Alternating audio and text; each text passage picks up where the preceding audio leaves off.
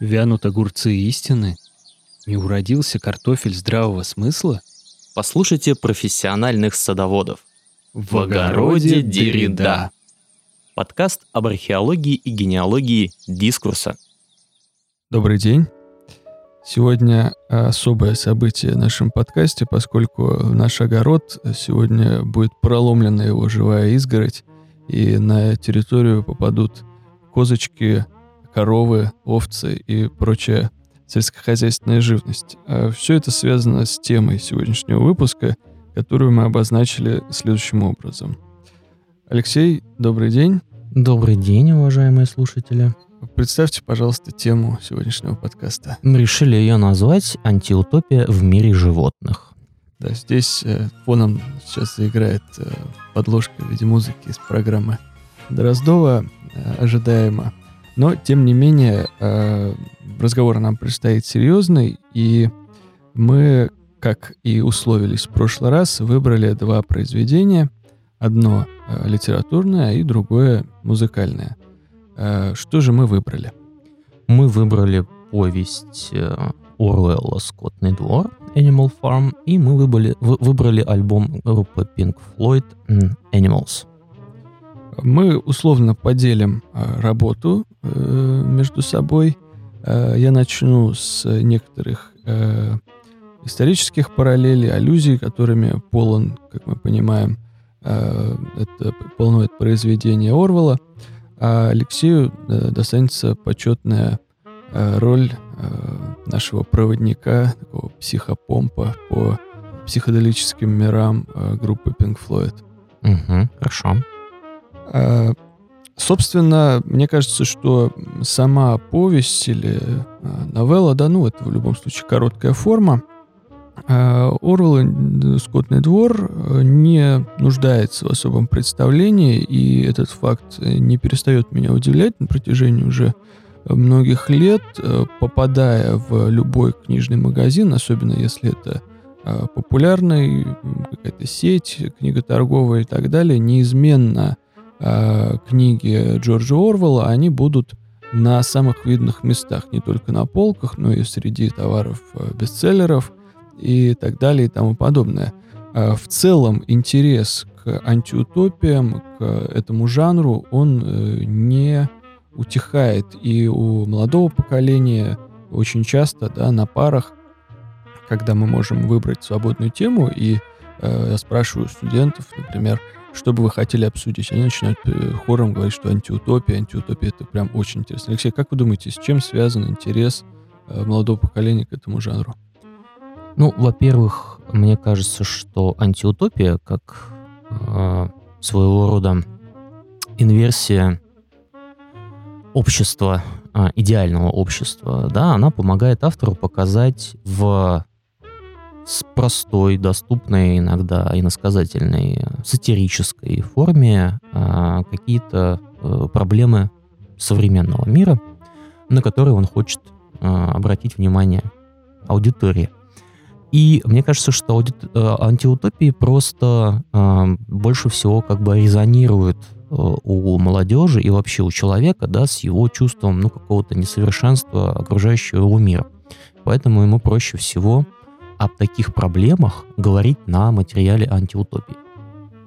Да, действительно, то есть э, практически мы не найдем э, подростка или вот студента первых курсов, который бы не читал такой джентльменский набор. Это «Мы», Замятина обязательно, э, 1984 Орвелла, и часто с ним вместе идет и «Скотный двор», может быть, э, читатели ждут, что там будет что-то на ту же тему, но, может быть, будут разочарованы. В этом семестре у меня был выбор на выбор еще э, Брэдбери, э, конечно же, и Берджес. Ну, потому что сами студенты захотели включить его в эту подборку.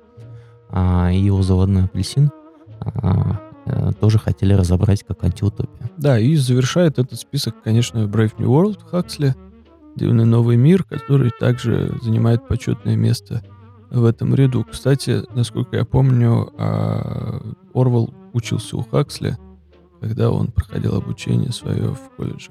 Да, это такая пара, можно сказать, э, как в старые добрые времена наших отцов там, э, и классического рока, как Оруэлл и Хаксли против Хаксли, да, как там а, Deep Purple против Led Zeppelin, да, или Beatles против Rolling Stones, да.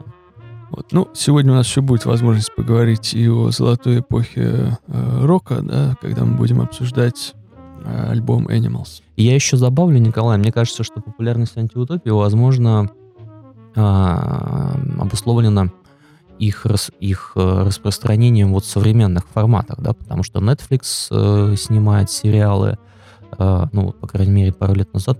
Я не в курсе, вы не помните, вышел уже или нет сериал по Скотному двору, но он вроде как По-моему, нет, планируется. заморожен проект, Да, и он не ага. появился. Ну вот э, Хаксли, опять же, недавно э, по мотивам Хаксли экранизировали. Эм, сняли сериал. Э, да, кстати, забыли еще «Повелителя мух». Вот «Повелитель мух» — это любимое произведение и для моих студентов чаще всего оно оказывается. И я, кстати, тоже так ему очень симпатизировал, возможно, даже чуточку больше, чем Оруэлла, но сегодня будем говорить все-таки о нем. Вот, ну и, в принципе, может быть, э, все те пугалки, которые видит молодежь в фильмах о супергероях э, и, э, и так далее, может быть, в компьютерных играх, ну, Fallout тот же самый можно вспомнить. Это все тоже антиутопии, поэтому это, можно сказать, то информационное пространство, которое им близко, знакомо и понятно. Замечательно. А, Ну что ж, тогда приступим. А, Как я и сказал с самого начала, не будем подробно останавливаться на а, сюжете, поскольку я думаю, что он всем прекрасно знаком, а сосредоточимся на тех параллелях и аллюзиях, которые мы можем разглядеть, работая с этим текстом, в том числе и, конечно же, в его социальном измерении. А, Мне бы хотелось начать э, с простого утверждения, которое, в общем-то, я думаю, является а, общепризнанным, да, что а, фигуры животных в литературе так или иначе присутствуют всегда. Да? То есть мы э, с легкостью вспомним и а, Эзоповы басни, да, которые, собственно говоря, стали впоследствии получили новую жизнь да, у итальянских авторов, позже у Лафонтена, естественно, и у нашего Крылова тоже мы их, в общем-то, с детства помним это возмущение, когда э, пытаются нам рассказать, что вот э, прекрасный муравей, значит, правильно поступает со стрекозой, но всегда, мне кажется, симпатии школьников лежат как раз на стороне этой несчастной стрекозы, которую изгоняют и оставляют умирать э, в холодном поле, да, что это вовсе не соответствует, конечно, нормам э, традиции поведения нашего народа. Я, Николай, если позволите, еще глубже копну и вспомню, как на уроках античной литературы вам рассказывали, что первая же пародия на серьезное литературное произведение, ну, то бишь на эпос Гомера, а, на поэма Гомера, а, было как раз-таки э, про животных. Это была сатирическая поэма «Война мышей и лягушек» или по-гречески «Батрахомиомахия», вот, где пародировалась Илиада. Вот, то есть как только люди стали придумали а, сатиру, а они придумали пародию на что-то серьезное или, или на иной, как, или иной какой-то взгляд, они тоже обратились к образу животных, потому что они очень а, удачно позволяют показать какие-то пороки людей, их несовершенство, ну и проблемы. Да, и далее мы можем проследить этот путь э, антропоморфных зверей, который присутствует в Средневековье, один из популярнейших литературных памятников, это роман о лисе, есть знаменитый Трикстер, этот лис э, Рейнард или Рейнхард, да, он был популярен там и в Англии, и в северных странах, и, естественно, э, на большей территории Западной Европы. Э, такой трикстер, да, который всегда с успехом выходит из всех ситуаций. Вот, в общем-то, он любим и у людей, и старшего поколения, и дети всегда любят такие истории. Совершенно замечательно он здесь вписывается. И э, через века он проходит этот э, мотив да, использования животных. В общем-то, я думал, какая наиболее близкая м, э, рецепция вот, э, истории о скотном дворе в советском кинематографе. Пришел к выводу, что ближе всего, наверное, подошел, ну и в литературе, и в кинематографе, подошел Эдуард Успенский с его историями о Чебурашке, потому что там действительно полный э, симбиоз наблюдается у мира людей и мира животных. Причем животные совершенно спокойно ходят на работу, как мы помним, крокодил Гена и лев, и все остальные ходят на работу в зоопарк. То есть они заходят, сдают одежду, развоплощаются, снова встают на четыре лапы, рычат и всех пугают. Да, как вы думаете? Мне, знаете, мне кажется, что у нас в советском, э, в советской культуре, ну, того времени, по крайней мере, все больше было как-то на овощи завязанные фрукты, и тут, наверное, Чаполина нам был ближе, и вся вот эта вот политическая история э, Джани Радари и вот эти мультфильмы про борьбу фруктов и овощей и так далее, которые э, в каком-то смысле она, да, она похожа на по крайней мере, по э, содержанию она похожа, да, на, вот, э, на произведение Орвелла. Несколько лет назад еще был любопытный и популярный в интернете тред обсуждение э, значит, мультсериала «Ну погоди», где показывалось убедительно, что это описание удивительной цивилизации, где люди уничтожены, их место заняли звери. Там есть серия, где они приходят в музей, и в разделе доисторической жизни они видят там не древнего волка или древнего зайца, они видят там древнего человека. Дальше mm-hmm. идут там рыцарские латы, опять же, под человека сделанные, и волку в них неудобно. Ну и все, заканчивается сценой с э, Венерой Милосской, да, то есть там видим же человеческое природа. Но позже люди исчезли из этого мира, но благодарные звери сохранили о них память. Mm-hmm. Звери даже отстроили свой собственный Советский Союз. Интересно, да. Вот. А, кратко все-таки вернемся к скотному двору Орвала. А, хрестоматийная история, да, Орвал пишет этот рассказ в военное время, но, конечно же, а, выходит он уже после войны в 1945 году. А, решили, видимо, благоразумно англичане, что дабы не обижать э, союзников по коалиции – Э, преждевременно выпуск такого а, произведения а, притормозить. Вот. А, аллюзии на всех персонажей, они совершенно прозрачны, да, если мы посмотрим на а, население фермы, то угадывается практически каждый персонаж, либо он олицетворяет некоторое движение, социальное э, срез какой-то и так далее. А, понятно, что хозяин фермы это некая обобщенное такое э, обобщенный образ как царской власти, так и временного правительства, да, ну и вся ферма, собственно, переживает период от э, революции, да, э, октябрьской до, собственно говоря, времени современному Орвалу. Вот. А мы видим там фигуру э, главного э, подстрекателя, такого инициатора, да, бунта, который случится у зверей. Old Major, да, так называемый, ну, в нем угадываются черты Ленина, причем больше они угадываются э, после его смерти. Угадываете, Алексей, о чем я Вот говорю? это, кстати, очень интересный а, вопрос, а, и здесь можно было бы даже инициировать дискуссию у наших слушателей, да, кого, кого вы угадали из а, лидеров нашего а, революционного движения в персонажах Скотного двора. У меня на самом деле а, впечатление такое, что все-таки а, Снежок это Ленин. Хотя у меня были догадки, что это может быть Троцкий, хотя там в экранизации не было ледоруба, но было изгнание. А вот. А, наверное, все-таки э, Old Major это все-таки Маркс. Маркс? Да. Потому что он, он э, вкладывает в, в животном э, в ума идею э, вот этого, в первую очередь, мне больше всего понравилось, экономического благосостояния фермы, в котором а хозяева не делятся, а на самом деле ферма может прокормить голодающих животных. Ну и вот эти мысли о том, что все равны, ну, грубо говоря, вот этот такой манифест коммунистической, будущей коммунистической жизни животных озвучивает Old Major. А его реализовывает э, Снежок, который в том числе предлагает план электрификации всей фермы и так далее. Вот. Ну, единственное только, что у меня потом начались разночтения, если, извините, если я забегаю немножко вперед, но тем не менее, потому что все-таки фигура Наполеона, она мне больше напомнила вовсе не советского тоталитарного лидера, а мне почему-то показалось, что там было очень много от Гитлера. А, вот. Но я думаю, что это тоже дискуссионный вопрос, и было бы, кстати, интересно услышать мнение наших слушателей. Ну и вы, Николай, как считаете?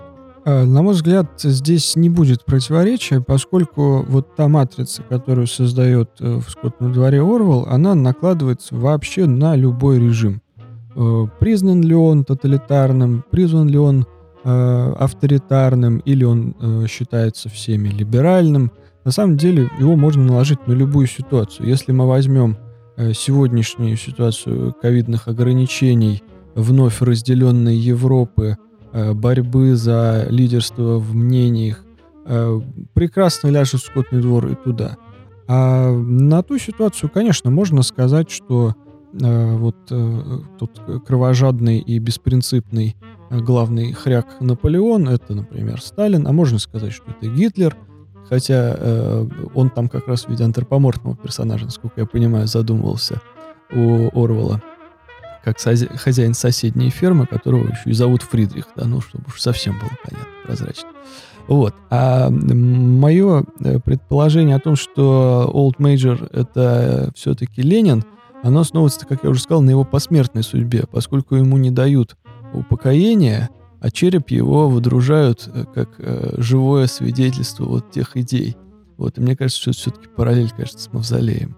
Ну да, согласен, но тут нашим слушателям надо будет вдвойне поднапрячься и прочитать повесть, посмотреть мультфильм, да, потому что в мультфильме многое из... опущено а, или изменено, да, поэтому а, мы все-таки заявили мультипликационный фильм, поэтому вот нам нужно будет обращать внимание на то, какие детали допущены, а какие вот все-таки есть только в повести.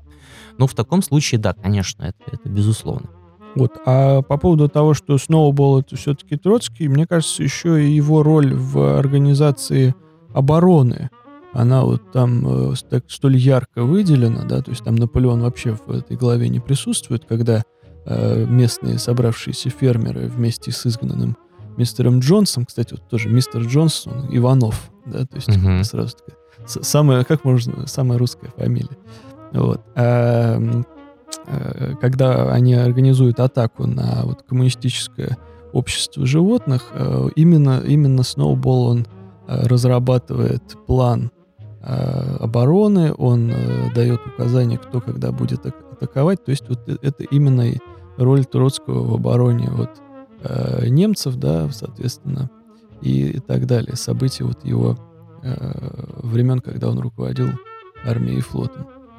Угу, да, ну я вас поддержу в том смысле, что и идея это основная Орла, и, может быть, и, и живучесть этого сюжета, и живучесть этого произведения, она как раз а, обусловлена применимостью вот этой картины к любой э, полити... к любому политическому режиму, да, и к любым э, временам. Э, безусловно, это может быть и капиталистическое, может быть и тоталитарное, может быть и ну, советское, фашистское государство, да, мы везде найдем свои определенные аналогии. Очень интересная еще э, фигура а, вот этого свинки Крикуна, а, ну, как мне больше удобнее переводить а, имя, а, который своего рода такой Геббельс, да, что ли. Сквиллер, он прям да, Сквиллер, не да. советский совсем. Да-да-да, и вот он прям вот, э, вот иногда можно даже у него, ну, в хорошем смысле учиться переиначиванию фактов, да, как он, допустим, изменил и подтасовал да, историю о том, как э, жеребца боксера увезли с фермы после того, как он ослаб, а, после несчастного случая, да, его, значит, э, отдали людям на скотобойне. На самом деле они преподнесли это как а, пенсию. Пенсию, да, это что его отправили в больницу на лечение, и перед смертью он даже вот сказал, что следуйте дальше дело а, под руководством Наполеона. Лонглиф Наполеон. Наполеон вот именно с фигурой боксера, да, можно начать э, указание на социальные страты. Потому что здесь уже э, персонификация какая-то, она труднодоступна. Но действительно, судя по всему, он олицетворяет вот рабочего такого. Ну, вот, причем не того арбайтера, да, которого, э, приход которого возвещал Эрнст Юнгер, да, властителя нового мира, а именно как раз покорного э, шахтера, хлебороба, э, Столивара и так далее, который, в общем-то, принимает любой курс э, руководства и готов до последних э, исхода своих сил работать на благо, соответственно, своего сообщества. Но там есть и другие персонажи, которые тоже олицетворяют сразу целый набор граждан до этого нового государства, ну и, соответственно, в параллель дают аллюзию на действующий, действующий социальный слой любом обществе. Например, это лошадка Молли. Э, довольно персонаж, не имеющий большого значения, да, но тем не менее вызывающий, мне кажется, определенное даже сочувствие серьезное у читателя. Э, на ваш взгляд, Молли это кто? Ну, это очевидно, э, это очевидно наше эмигрирование. Это, это как бы пассажир философского парохода, что ли, я не знаю, да, который уплыл в Париж или в Прагу, да, из-за того, что в советском государстве недостаточно было сладостей. А, мне кажется, она, она даже не философского парохода пассажира, а немножко другое. Это то, о чем э, Маяковский, да, писал, вот я бы сделал на месте Орвала э, ее канарейкой, потому что это вот именно воплощение мещанства.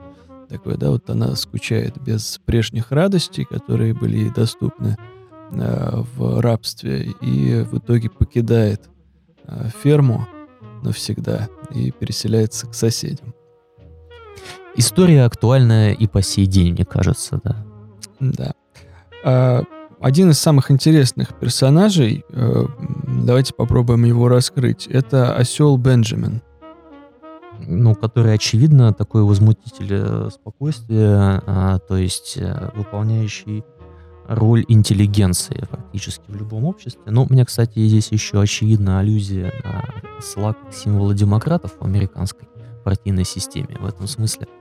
А в мультфильме, когда, можно сказать, под руководством масла «Последнее восстание» а, происходит последнее восстание животных, здесь мне это даже на, показалось некоторым э, намеком на превосходство демократии над всеми остальными режимами, да, что именно вот истинный демократ, интеллигент должен повести э, вот этих вот э, обиженных э, а, трудящихся и простых людей на борьбу с, вот, с этими эгоистами а, и м- мошенниками, а, свиньями. Использование осла в качестве символа интеллигенции, вот это, мне кажется, один из самых интересных и неочевидных ходов, которые делает Орвел в э, «Скотном дворе». Дело в том, что э, большинство авторов, которые так или иначе в, соответственно, сатирическом ключе использовали фигуры животных, они осла всегда ассоциируют, ну, как это и принято, да, с тугоумием, с его а, молчаливостью. Вот у Эзопа, например, чаще всего осел фигурирует в его бессловесных баснях, где, соответственно, животные молчат дорогу. Вот. А тот же Лафонтен, да, он чаще всего использует осла примерно в той же категории, и он один из его лидеров по использованию, да, то есть всего в баснях, вот есть статистика, я сейчас приведу, а более всего у Лафонтена чаще используется образ льва, естественно, 25 раз. А, нет, у лев 21. А больше всего лис как раз, да, о котором сегодня уже упоминали, у него как раз 25. А вот следом за ними на третьем месте как раз осел. 20 раз он там присутствует, но чаще всего, конечно, в э, довольно э, уничижительной форме. Вот. Хотя до Лафонтена осел однажды уже был э, героем и почти героем-победителем. Э, дело в том, что в тоже довольно известной, но более ранней, э, в более раннем произведении у Джованни Джусани, итальянский автор, это 16 век, он в 16-17 веке жил, у него есть э, довольно любопытное произведение, оно называется Бранко Леоне. Вот, то есть тот, кто побеждает льва. И этот титул носит никто иной, как как раз осел. Вот. Но необычный осел. Там целый сюжет, а я рекомендую ознакомиться с этим произведением. Оно менее, конечно, известно, чем басни Фонтена, но, на мой взгляд, вполне может составить ему, э, может составить им конкуренцию. Вот. А дело в том, что э, этот осел, он живет э, недалеко от э, Сардинии. Вот, то есть он такой итальянец, естественно. Вот, а, и а, некий человек, да, который в Тоскане живет, то есть на континенте, заказывает себе вот ослика именно оттуда. Но почему же именно оттуда? Дело в том, что на этом острове а по сюжету растет необычное растение, поев которого ослы приобретают интеллект, э, разного рода моральные качества и всячески э, вступают в кооперации и живут вот такой коммунной практически. Вот такой прям утопия Мора, да, только в ослином обществе. Вот. А, и действительно, этот осел вот переживает ряд приключений, поступает на службу, его э, ждут ждет множество всяких дел, но перед этим с ним случается следующая операция. Он лишается ушей. Вот, то есть ему их э, сознательно удаляют путем хирургической такой операции. И после этого он становится совершенно неотличим, то есть его более не опознают как осла, вот, несмотря на то, что все остальные свои атрибуты он, естественно, сохраняет, он становится уже как бы в один ряд с человеком. Это практически тот же, э, тот же мотив, что и у Орвала в финале «Скотного двора», когда свиньи начинают уже и носить человеческую одежду, и приобретают привычки, которые характерны, в том числе и вредные привычки, которые характерны для человека, и перестают э, именно различаться да, людьми и принимаются ими, что называется, э, за своих. Вот. А отмечу только здесь еще, конечно, тот нюанс, что старые сюжеты, там, где у нас появляются э, животные, чаще всего для нас непрозрачны, поскольку э, тот э, смысл, который закладывает автор, он требует, конечно, глубокого погружения. Да, у того же Лафонтена, конечно, животные э, не несут ни морализаторской роли, да, то есть не, не олицетворяют собой какие-то вредные привычки или черты характера человека, чаще всего там все довольно прозрачно. На эту тему, э, конечно, прекрасно высказался в нескольких монографиях такой историк символа и медиевист, как Мишель Пастуро. У него есть отдельная монография, отдельное исследование по басням Лафонтена, ну и несколько глав он уделяет этому в своей знаменитой работе «История символическое средневековье» да, где он показывает, что, конечно, все эти животные связаны в первую очередь э, с геральдикой. Это все э, гербы, это все конкретные, если не люди, то семьи. Э, и, конечно же, современники, читая эти рассказы, они тут же считывали и ситуацию, в которой она происходит, и ухахатывались над тем, как изображены эти персонажи. Вот. А здесь я позволю себе еще Э, небольшой фрагмент э, речи, затянувшийся немного, но тем не менее. Пройдет еще одна линия, да, вот мы сегодня, как всегда, ходим по лабиринтам и никогда не знаем, куда же мы свернем. Я хочу остановиться на одной детали, которую я произнес, на процедуре удаления ушей у осла из, соответственно, книги Джусани. Еще один английский автор сейчас появится, и книга, которую, я думаю, многие читали в детстве, она в число таких знаменитых приключенческих э, романов традиционно входила раньше. Это, конечно же, книга э, Герберта Уэллса «Остров доктора Моро». Да, мы сегодня о ней еще упомянем даже в связи вот. с Pink Floyd. Э, прекрасный, прекрасный роман, в котором все вокруг этого крутится. Да? Здесь она, может, менее известная, я кратко сюжет быстро расскажу. Э, человек, э, потерпевший кораблекрушение, попадает на остров, и он долгое время не может понять, что же на нем происходит. На нем есть э, двое, которых он опознает как точно людей. Это, собственно, доктор Моро и его ассистент, тоже доктор, тоже врач. А в, в поведении всех остальных жителей он тут же замечает какие-то странности. То есть вроде как это люди, но что-то не так с походкой, что-то не так со взглядом, что-то не так в поведении. Ну и, наконец, он видит, что все они находятся у этого доктора в подчинении, да, что они практически живут в рабских условиях. В какой-то момент он узнает, что все они в прошлом были животными. И доктор Муро в результате операций – вивисекции, да, то есть когда части э, тела удаляются, другие приходят им на смену, происходит скрещивание, вот такое искусственное, да, это было такое одно из популярных направлений, э, позже, конечно же, подвергнутого э, разоблачению и признанного лженаучным, да, но тем не менее конец 19 века вполне мог еще э, застать подобные сюжеты. Э, и, собственно говоря, на протяжении всего романа происходит ситуация э, такой ускоренной, э, ускоренной жизни цивилизации в плане ее регресса. То есть такой быстрый дистопический сюжет, когда после смерти, собственно говоря, доктора Моро, звери быстро приходят в свое изначальное состояние, и, конечно же, э, главный герой стремится поскорее этот остров покинуть. Вот здесь, мне кажется, э, может быть, даже э, куда более ярко, хотя и э, менее сатирически Уэллс смог как бы из прошлого победить Орвала. Как вы думаете? Ну, мне кажется, что, во-первых, эм, попытка сделать животное человеком, это такой вполне себе модернистский сюжет. А я вспомню еще тот факт, э, обращу внимание на то, что антиутопия и утопия это вообще история, в принципе, начавшаяся с э, новым временем.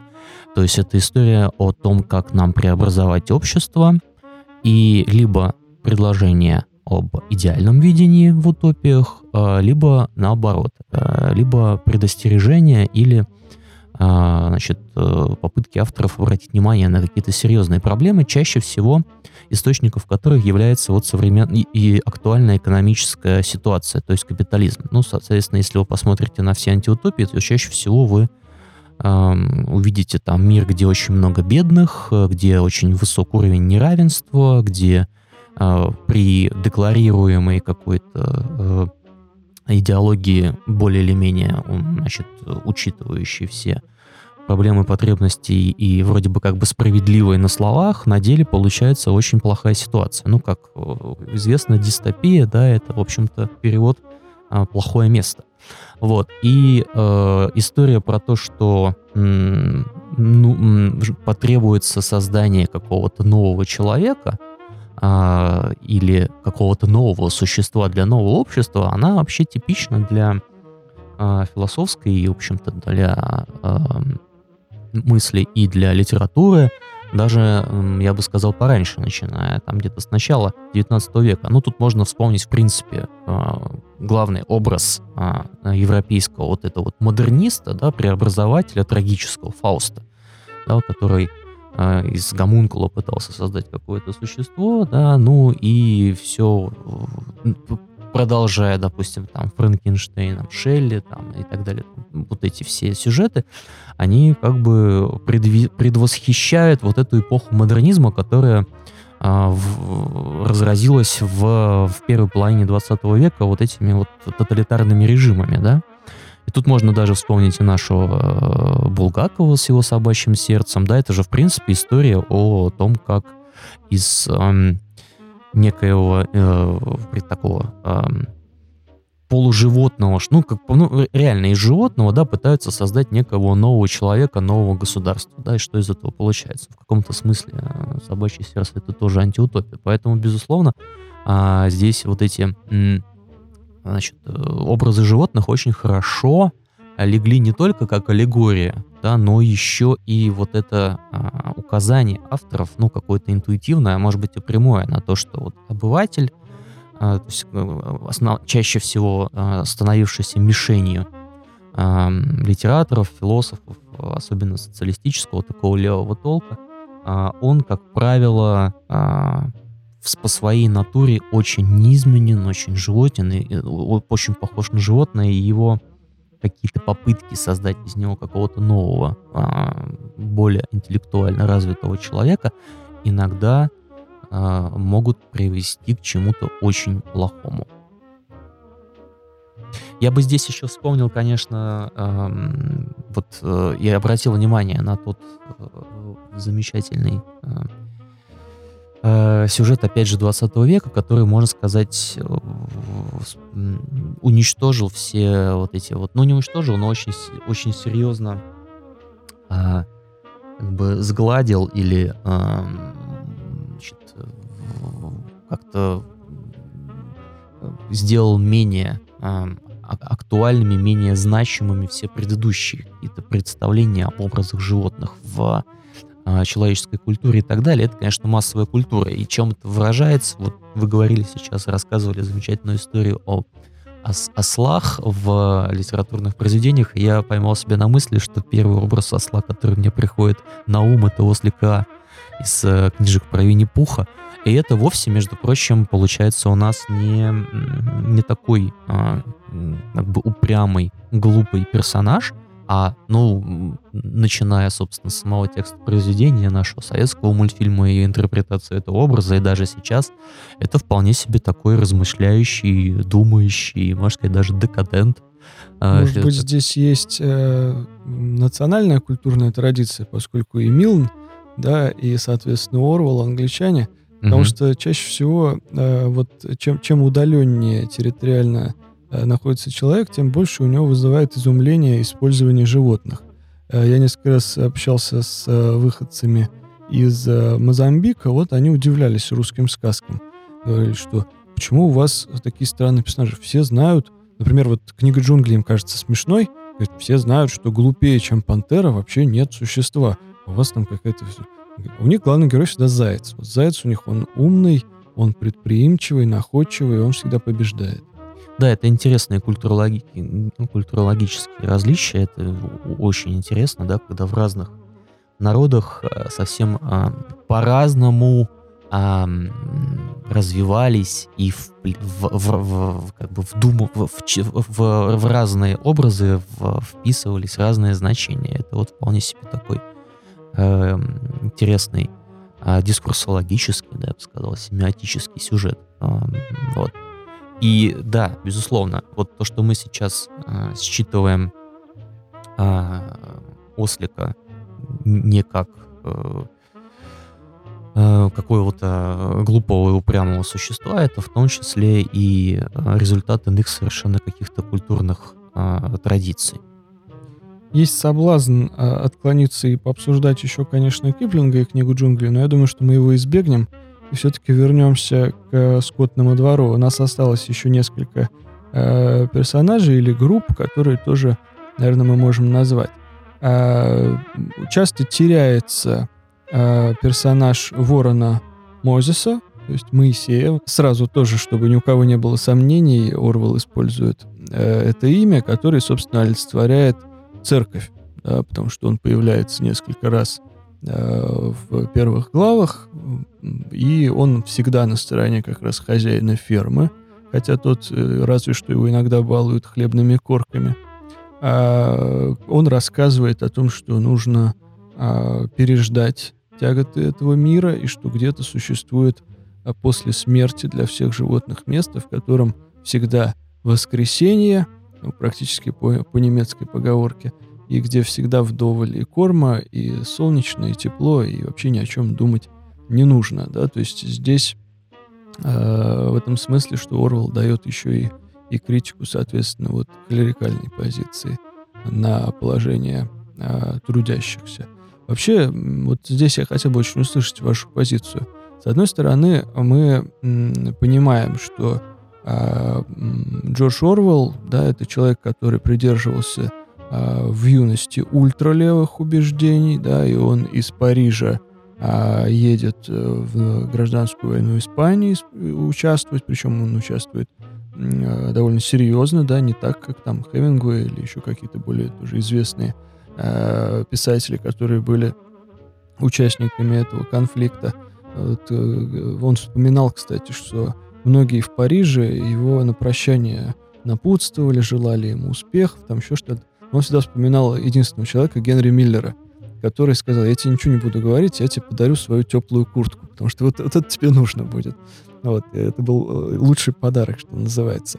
Вот, а, кстати, да, о этих событиях у Орвала есть совершенно э, на мой взгляд, э, прекрасные короткие тоже формы произведения «Омаж к Каталонии». Написано это так, будто э, Хантер Томпсон отправился на гражданскую войну Испанию, то есть пример такой гонзо журналистики до гонзо журналистики. То есть он сразу погружает нас в контекст.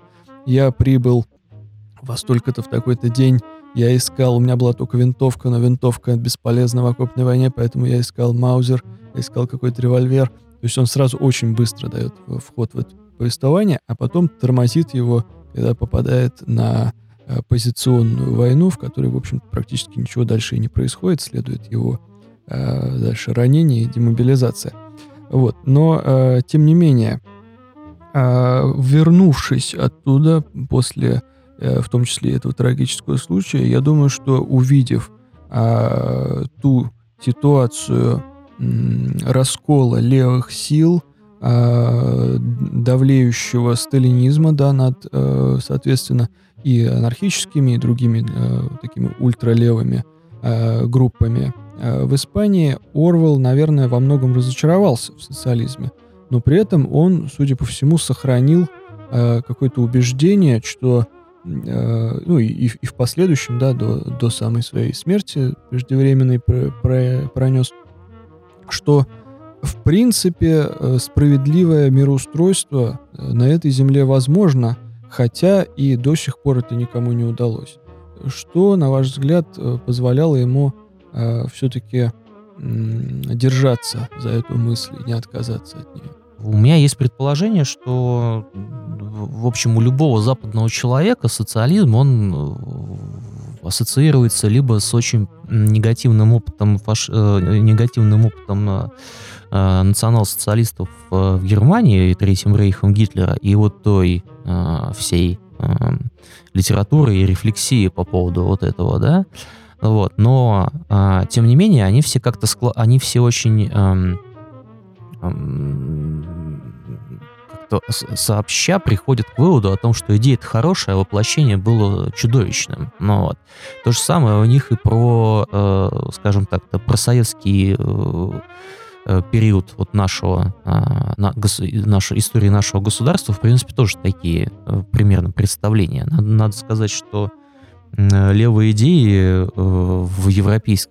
среди европейских интеллектуалов, они, в общем-то, всегда были своего рода ну, либо позой, либо действительно чем-то схожим с какими фанатическими убеждениями, либо, ну, действительно каким-то вот таким идеалом. Ну, достаточно вспомнить французских наших с вами любимых, да, интеллектуалов, там, 60-х, 70-х, того же самого Фуко, да, который был леваком.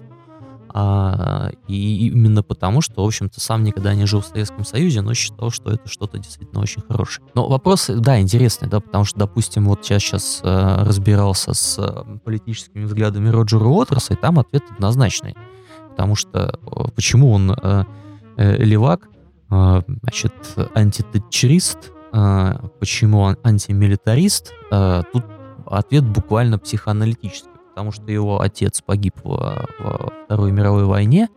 А, отец был коммунистом, отец был членом лейбористской партии Германии, о, извините, Великобритании, да, и тут, в общем, очевидно, а, почему его сын, а, так долго переживавший и, можно сказать, вот благодаря а, в, кавычках этой травме мы имеем там альбом «Стена», и всю эту историю мы имеем очень многие другие сюжеты его а, композиций, э, сыгранной группой Pink Floyd. Ну вот. Э, и здесь ответ очевиден, что вот в биографии Орвелла помогло ему остаться все-таки оставить надежду, вер, вернее, сохранить надежду на э, то, что социализм как-то все-таки найдет себе место в будущем. Ну, здесь тоже, наверное, какие-то биографические или, может быть, факты его интеллектуального развития, его э, в этом смысле ему помогли это сделать.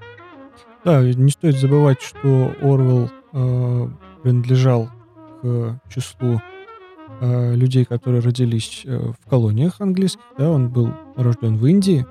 Более того, его семья там имела довольно прочный бизнес по производству опиума для поставок в Китай. Ну вот, а позже он служил, соответственно, в Бирме, в колониальной полиции, и э, у него есть тоже совершенно замечательное эссе, насколько я помню, называется «Как я убил слона», когда практически по Киплингу он, на него взваливается то самое бремя белого человека, когда он по призыву деревни должен убить слона, который вышел из-под контроля, как он стреляет в него. Вот. Мне кажется, что, конечно, это тоже накладывало определенный отпечаток на его последующее восприятие и на его э, как биографический, так и литературный опыт.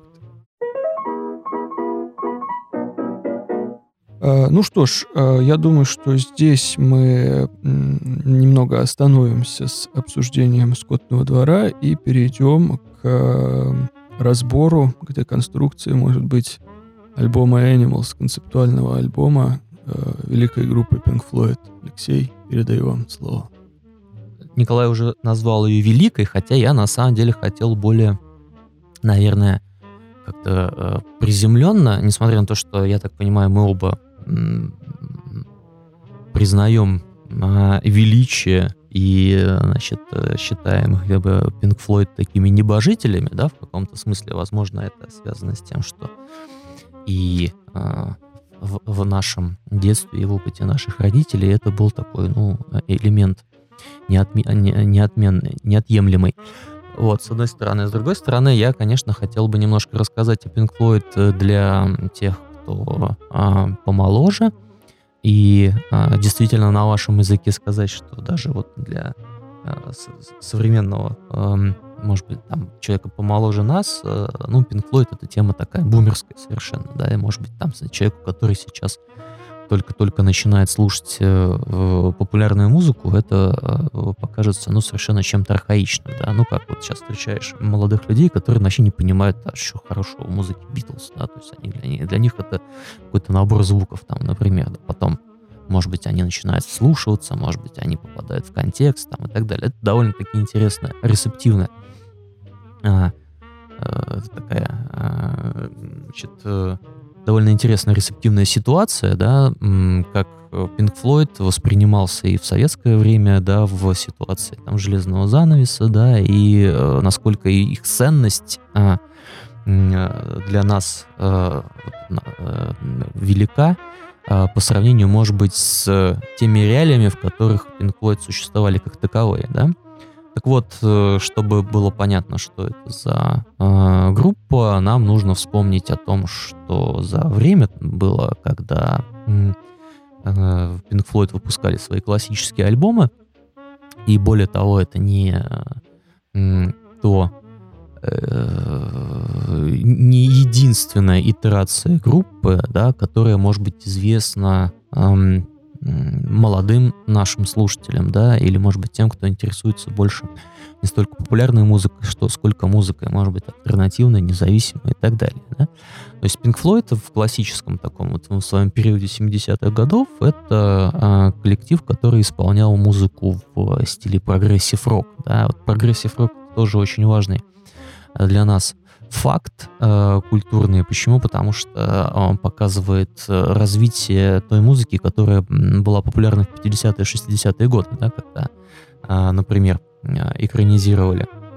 «Скотный двор», да, в 50-е, когда только появлялся рок-н-ролл, и он начинался вот это свое триумфальное шествие по э, западному миру, э, к 70-м годам э, возникают коллективы, которые хотят пойти дальше да, в развитии этой музыки. И а, для прогрессивного рока характерно а, усложнение а, музыкальной формы, усложнение а, связей с различными другими направлениями. Часто, а, например, в творчестве таких коллективов, как King Crimson, да, мы видим отсылки к авангардной музыке, к джазу, там, и в, среди других э, коллективов а, также наблюдалось вот такое усложнение а, а, значит, самой содержания самой музыки, да, то есть это не были уже какие-то такие навязчивые простые мелодии, как, допустим, в раннем творчестве Битлз, да, или еще более раннем там роке, рок-н-ролле. Это были уже довольно серьезные такие музыкальные полотна, да, там длящиеся иногда там несколько десятков минут, э, целые там сюиты были распространены такие, а, значит, жанры, как там музыкальная сюита, как, каковой, например, является э, и по заявлению самих музыкантов, и, в общем-то, сейчас это общепризнано, э, альбом, самый известный альбом э, группы Pink Floyd, Dark Side of the Moon, э, которым слышали, ну, наверное, даже самые молодые наши представители нашей аудитории, поскольку, по-моему, если я не ошибусь, если он до сих пор, вот сейчас вы откроете билборд, и он висит где-нибудь там на 100, там, может быть, там, 50, а может быть, даже и в первой сотне, потому что он продается а, до сих пор, и есть даже, по-моему, какая-то статистика, что он есть чуть ли там не у каждого третьего в его домашней коллекции, а может быть, даже и а, у каждого второго. А, вот. А, и, а, соответственно, для а, вот этого периода 70-е годы в западной рок-музыке был характерен, а, ну и распространен а, такой под концептуальный подход, да, к коммерческим форматам, в которых выпускалась музыка. Ну, в частности, концептуальные альбомы. Да, первые концептуальные альбомы появились еще в 60-е годы. Это были э, альбомы Beach Boys, Pet Sounds и э, Beatles. Э, оркестр одиноких сержан... Э, сердец сержанта Пеппера. А, но, э, наверное, свои высшие точки развития они получили как раз-таки в творчестве Pink Floyd, да, потому что особенно их на тот момент лидер а, Роджер Уотерс в силу своих, э, что ли, таких амбиций и лидерских в плане, в, в контексте музыкального коллектива, и э, в каком-то смысле своей такой вот э, особой политической активности старался в, в лирику, в э, структуру композиций э, вплетать какой-то определенный социальный, э, возможно, философский, ну и в том числе и политический подтекст. Э, сейчас стал таким общим местом рассматривать Dark Side of the Moon как вот некую такую вот э, э, историю о э, переживаниях, о каких-то, значит, размышлениях э, человека, европейского человека, такого, значит, середины 20 э, века с его, значит, этими сомнениями по поводу э, того, для чего он живет, вот этой скоротечности жизни и, э, значит, э, поверхностности, там, значит, такого э, потребительского отношения к э, всему э, окружающему, товарам там, и так далее и тому подобное. Ну вот э, слушатели, просто э, взглянув на название композиции, они увидят, что каждая из них так или иначе э, отсылает, возможно, какой-то такой э, философ, философской проблеме, да, там проблема э, экономики, проблема э, смысла жизни там, и так далее.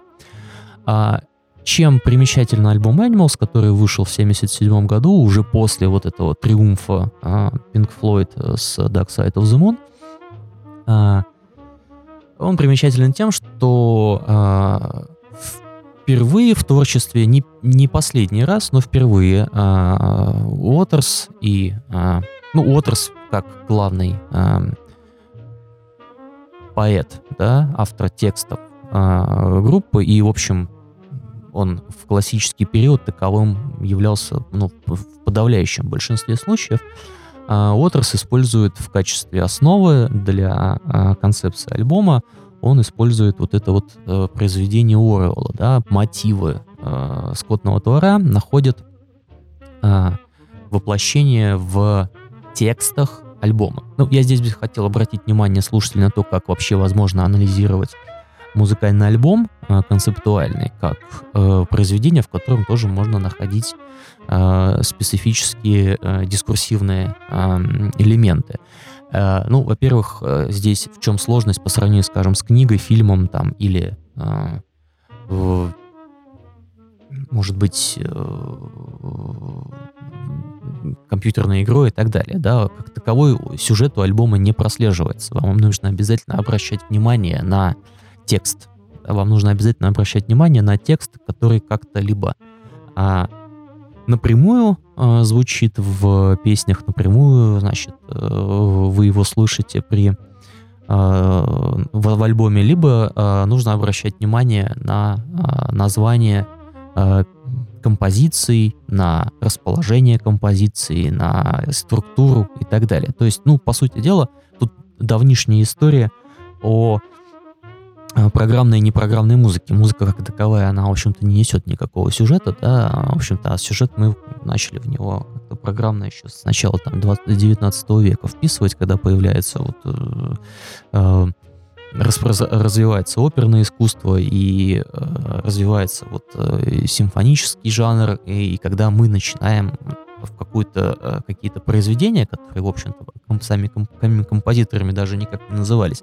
Допустим, «Лунная соната» Бетховена — это вовсе не лунная соната, она имеет просто номер в каталоге и название тональности. А как бы мы постепенно начинаем а, вдумывать или а, приписывать произведениям какие-то образы или какие-то сюжеты. Вот, и поэтому музыку достаточно сложно тут анализировать, если только у вас нет перед глазами текста или э, у вас нет сопутствующих э, вот непосредственно времени написания или э, времени выпуска там э, пластинки какого-то э, набора фактов, историй, легенд, мифов, связанных э, с этой записью. Вот, и поэтому, если вы э, просто возьмете и посмотрите, послушаете альбом Animals, то вам, может быть, даже и многие вещи э, с первого прослушивания будут непонятны. Сам альбом э, состоит из пяти композиций, две из которых это м, интро и аутро, мы бы сейчас их так назвали, простая такая пасторальная, э, сыгранная на гитаре э, песня, буквально э, продолжительностью буквально одна минута, Э, посвященная таким э, образом пролетающих на, э, по небу свиней. Композиция называется Pigs on the Wing, Wings, первая и вторая части. И между ними находятся три достаточно долгих по продолжительности композиции. Это собаки, свиньи и овцы.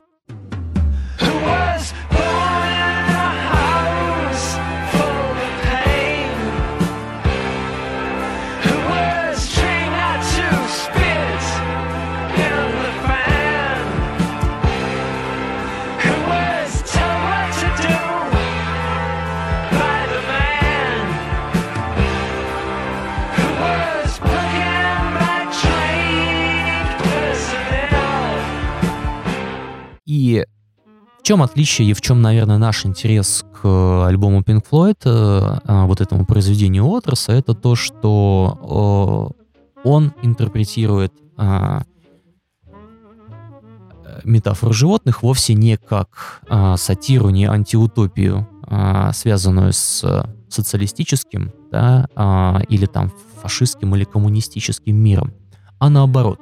У Уотерса очень четкий антикапиталистический посыл, то есть его мишень — это э, современное британское капиталистическое общество. А, и здесь нужно обратить внимание, да, я уже э, пытался рефлексировать на тему того, откуда взялись вот эти вот политические взгляды Уотерса, а, и мы тут должны учесть, что а, очень серьезный а, очень серьезное влияние на все его творчество, на его лирику, особенно классического периода, оказала э, судьба его отца Эрика Флетчера Уотерса, который погиб во время Второй мировой войны, и его политические взгляды, которых сын потом, ну, получается, он изучал биографию своего отца, и, значит, многие взгляды, видимо, э, взял у него. А, это, во-первых, э, поддержка либористов, да, в отличие там от э, набиравших тогда популярность э, консерваторов э, в конце 70-х годов в Великобритании. Это даже э, принадлежность отца коммунистической партии, в чем э, проявилось, э, проявились, видимо, э, впоследствии левые взгляды Уотерса. Э, ну и это, естественно, антимилитаризм. Э, значит, э, соответственно, главной мишенью э, текстов Уотерса становится а, три а, группы, три социальные группы, а, каждая из которых воплощает какой-то на, ну, какую-то совокупность, да, социальную. При этом это вовсе не а, такие, скажем, а, а, явные, а, как у Оруэлла, а, и не такие, а, и, и, и разнообразие животного мира у Отерса нет не такое насыщенное, как у Орла, да, не такие явные образы, не такие, а, не такое прям вот э, разнообразие, да. Значит, э, собаки у него э, это воплощение бизнесменов, да, представителей капитализма, а, те, кто живет по а, звериным законам и а, значит, э, готов э, в любой, должен быть на чеку в любой момент. Свиньи — это э, политики и представители аристократии, а овцы — это обыватели, которые направляются собаками или свиньями в нужном направлении и легко подвержены манипуляции со стороны свиней и собак. А, ну, самое интересное, что в, э, в истории, а, в дискографии Pink Floyd это не первый опыт обращения к а, литературному произведению, главными персонажами которого являются животные, да, потому что первую итерацию Pink Floyd, возможно, более, скажем так, воспри... воспринимаемая положительно любителями андеграундной музыки, да, это первый состав, когда конца 60-х годов э, лондонского э, лета любви, вот этого э, времени, когда э, вокалистом и автором большинства э, композиций был Сид Барретт. Многие же вообще делят э, Pink Floyd и их дискографию. То есть вот я слушаю только до момента, пока Сид Барретт не ушел в затворничество. Э, да, меня очень умиляет, кстати, вот эта позиция. Ну, действительно, у Pink Floyd было три итерации. Это э, как бы основные, да, это период Барретта, который, видимо, воспринимается таковым, как, ну, видимо, в силу вот этой вот э, э, оригинальности, авангардности, да, музыки, да, и ее, скажем так, э, сопричастности э, культурному периоду. Она очень хорошо отражает вот культурную эпоху. Вот, с одной стороны. С другой стороны, э, вот этот классический период, когда лидером был Уотерс, в общем-то, по сути дела, с, э, и, единоличным, да, и, и таким достаточно авторитарным э, лидером, который на самом деле стал э, с точки зрения и э, творчества, и с точки зрения коммерческой составляющей наиболее э, значит, э, успешным в в биографии группы, но почему-то вот у Уотерса больше всех из всех вот этих лидеров почему-то поклонники, ну или все остальные не любят, видимо, из-за всего того, что это такой совершенно не э, ну, не харизматичный в таком в традиционном понимании персонаж, да, то есть вот замечательно есть там э, Сид Барретт, который и красавчик, и психопат, и наркоман, и, и вообще, и гений, да, якобы, да. Я знаю,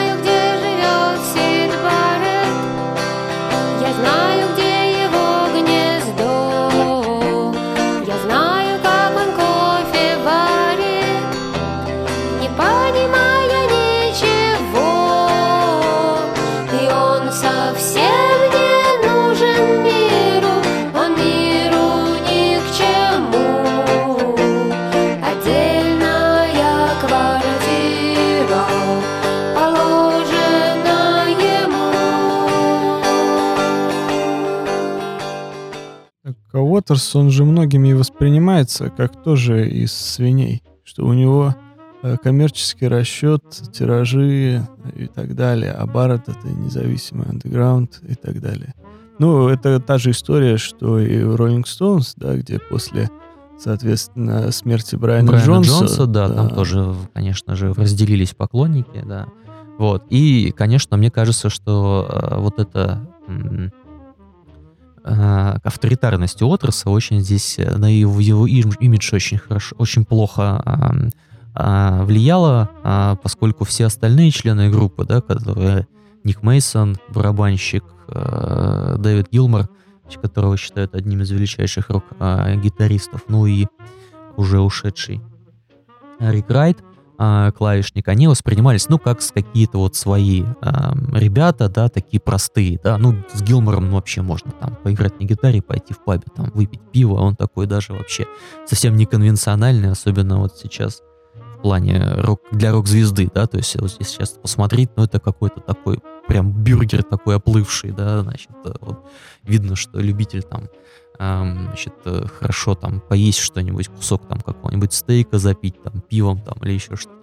Вот. А Уотерс, да, он был, он, он даже и сейчас, вот сейчас таки э, э, воспринимается как, ну, такой очень э, амбициозный и очень такой хладнокровный, э, такой, значит, мыслящий персонаж. Хотя в фильме э, «Концерт в Помпеях» Пинк Флойд там еще до а, триумф Dark Side of the Moon, именно Гилмор говорит о том, что ну мы это все делаем ради денег, ради чего еще. Там именно в его уста вложена эта фраза. А, не, ну, вот, несмотря на то, что такой имидж потом привязался к Уотерсу. А, да, так вот, собственно, первое, первый альбом Pink Floyd еще в бытность Баррета вокалистом а, и лидером, да, он назывался «Дудочник у врат зари» и э, во многом а, содержал отсылки классическому детскому английскому произведению «Ветер вывах» Кеннета Грэма. Вот. Но, правда, такой, как таковой концепции там не было. А, вот, а были только какие-то образы и мотивы. А, более, а, что ли, так выпукла а, вот эта вот концепция ан а, аналогии социальной структуры с животным миром, она как раз воплотилась именно в альбоме Animals. И, и самое, самое интересное, что э, материал э, этого альбома, э, который э, на самом-то деле э, возник на э, концертах э, в поддержку там, значит, предыдущих двух э, записей э, Dark Side of the Moon и э, Wish You Were Here. Это два таких классических альбома, которые э, из каталога Pink Floyd. Э, только э, в студии э, и только после того, как э, текст Уотерс при, э, приняли какой-то значит, э, уже окончательный вид, значит, сложилась вот эта концепция альбома, а, посвященная именно животным. И для того, чтобы понять, какие образы а, а, животных а, получились у Уотерса, а, нужно последовательно а, посмотреть на тексты а, композиций и а, обратить внимание на а, цитаты, отсылающие к каким-то а, литературным произведениям, политическим событиям или даже политическим персонам. Ну вот, в частности, э, первая а, такая сложная и длинная композиция «Собаки», состоящая из нескольких, э, ну, очевидно, да, структурно состоящая из нескольких таких музыкальных частей, она повествует о таком человеке, живущем в а, мире э, жестоком таком в животном мире, где э, правят инстинкты, самосохранение, побеждает сильнейший, выживает тот, кто смог победить в жесточайшей конкуренции. Э, и именно такими э, предстают в, э, в, в, в лирике Уотерса собаки. А есть э, даже предположение, что Уотерс предвосхитил э, таким образом э, в, ставших распространенными в 80-е годы Яппи, да, то есть эти вот э, офисные сотрудники, да, офисные такие вот э, sales менеджеры, да, значит, которые всю жизнь посвящают тому, чтобы продавать, тому, чтобы продавать. Э, Вначале мы видим, в начале текста, в, в, начале э, песни мы э, видим такие, значит, личностные характеристики любого а, а, представителя вот этого жестокого мира, который должен а, выживать в любых условиях, он а, должен лгать а, людям а, так, чтобы ему верили а, в любой момент, а, быть готовым вонзить нож в спину человека, который повернется к нему. А, и э, в любой момент готовым быть э,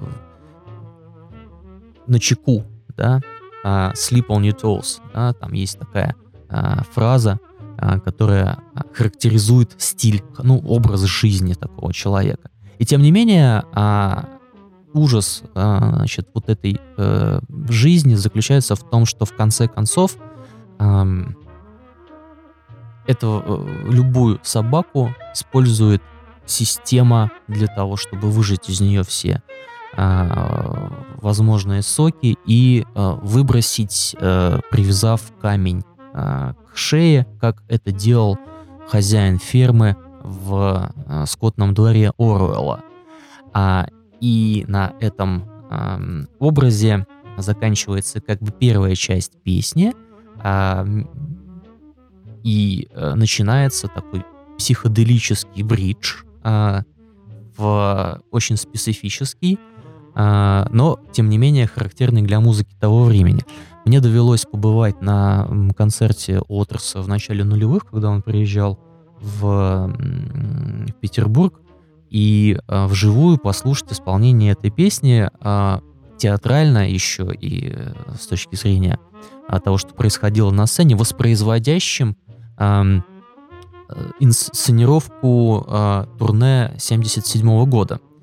А, и очень интересно, что э, вот в момент, когда начинается этот психоделический бридж, э, музыканты как бы пародировали э, э, поведение, э, в общем, людей, ну, либо фермеров из скотного двора э, Орелла, либо э, просто отдыхающих вот этих вот после тяжелого а, рабочего дня этих бизнесменов. Ну, короче говоря, они просто э, ставили инструменты в угол и садились посреди сцены играть в карты. Ну, вот на протяжении там где-то 7-8 минут, пока на э, повторе вот звучала такая психоделическая э, музыка.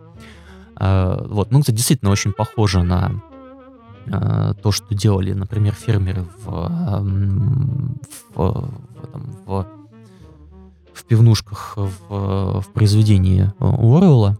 Вот. А затем начинается вторая часть, где а, перечисляются возможные а, последствия а, в, в, вот такой жизни, да, и чем заканчивается судьба вот такой собаки, да, вот в этих жесточайших условиях. Там очень интересен образ, а, например, а,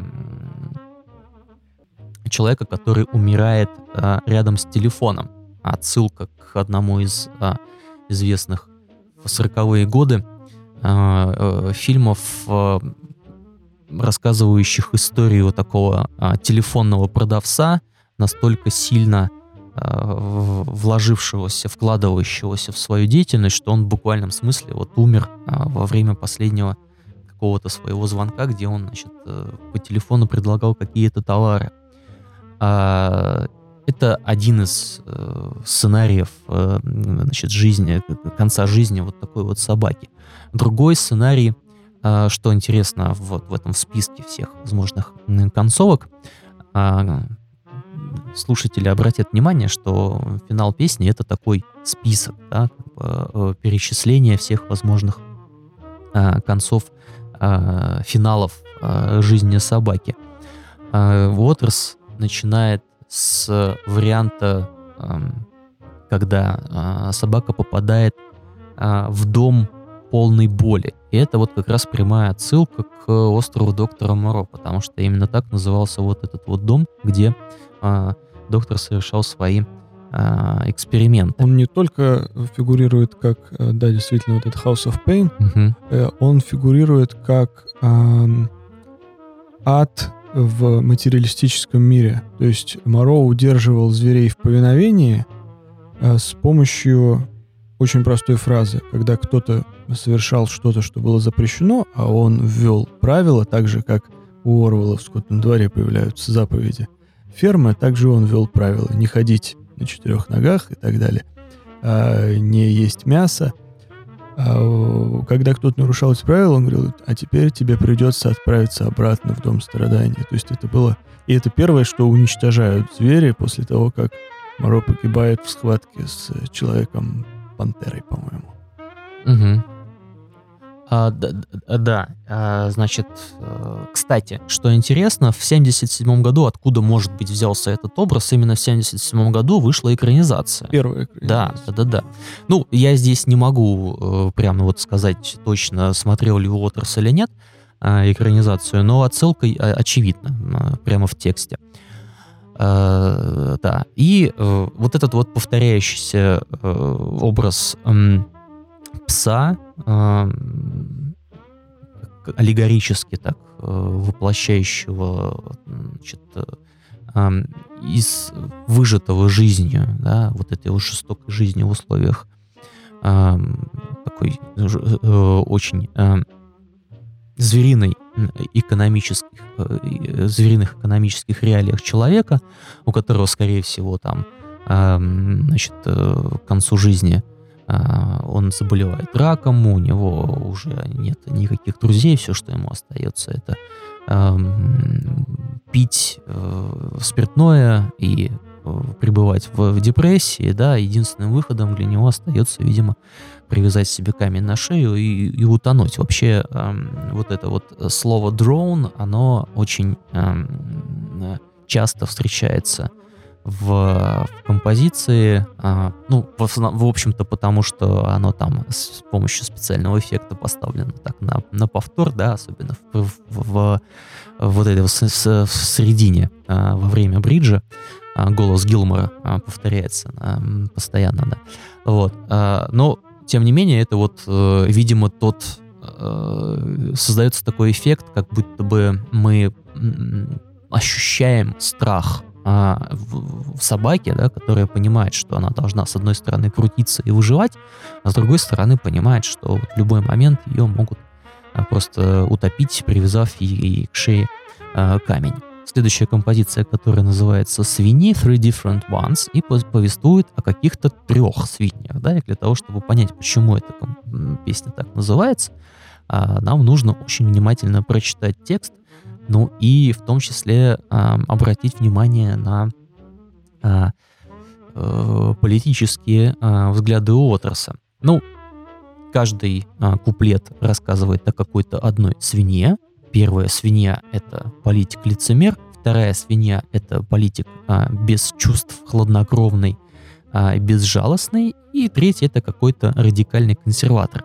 Вот а, точно известны прототипы двух последних свиней, да, потому что прямо в тексте э, э, песни Уотерс называет э, этих э, своих э, Уотерс называет свинью а, старой ведьмой, а, называет ее а, значит, э, как- каким-то крысиным мешком и так далее. То есть это те прозвища, которые впоследствии закрепились за Маргарет Тэтчер. Вот. И его антитатчеризм, он особенно э, заметен в начале 80-х, особенно вот до сих пор он высказывается по поводу одного из наименее популярных решений Тэтчер в начале 80-х. Это э, значит, э, агрессивное подавление конфликта с Аргентиной по поводу Фолклендских островов, а, когда по приказу Тэтчер был потоплен на м, военный корабль а, аргентинских э, аргентинского флота, и э, это было достаточно трагическое событие, там погибло, ну, несколько, если я не ошибаюсь, там почти четыре сотни моряков погибло. Вот, это э, то, что э, Уотерс припоминал ей даже в интервью, по-моему, десятые годы. Мы до сих пор, вот, если, если его спросить об этом периоде, он начнет обязательно про это рассказывать. Вот. Ну и, конечно же, очень непопулярная политика Тэтчера в м, 80-е годы, когда а, закручивались гайки и э, рос уровень социального неравенства. В этом Конечно, смысле... молоко. э, Thatcher Milk's Nature. Да, это, кстати, очень тоже интересный, э, довольно такой антро- э, культурный, эм, культурологический факт, потому что э, Pink Floyd же были в конце 70-х таким эм, антиобразом и мишенью для просветавших, воз- возникших тогда панк-рокеров. Это движение панка, оно тогда появилось. Кстати, в 77 году, опять же, появился вот этот вот классический альбом Sex Pistols, э, э, Never Mind the Bollocks, Here's the Sex Pistols. Вот именно тогда он вышел.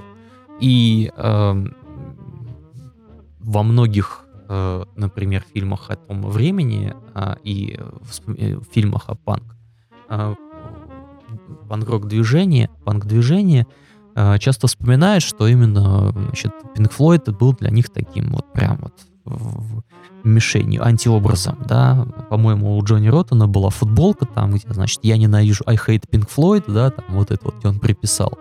В классическом фильме там вот д- д- 24 Hour People про а, зарождение а, постпанка а, и вот групп там вроде Джей, ну, про клуб Factory, да, там, значит, э, из которого вышла, например, там группа Joy Division, там тоже есть такой момент очень символичный, когда, значит, э, слушая запись какой-то новой группы, я сейчас не помню какую, э, э, персонаж срывает со стены постер Dark Side of the Moon Pink Floyd. Да, это очень символично для того времени, хотя, как, как мы сейчас видим, взгляды, в общем-то, что у панков, что у, э, у Уотерса, ну, в каком-то смысле были схожими э, на социальную э, ситуацию того времени.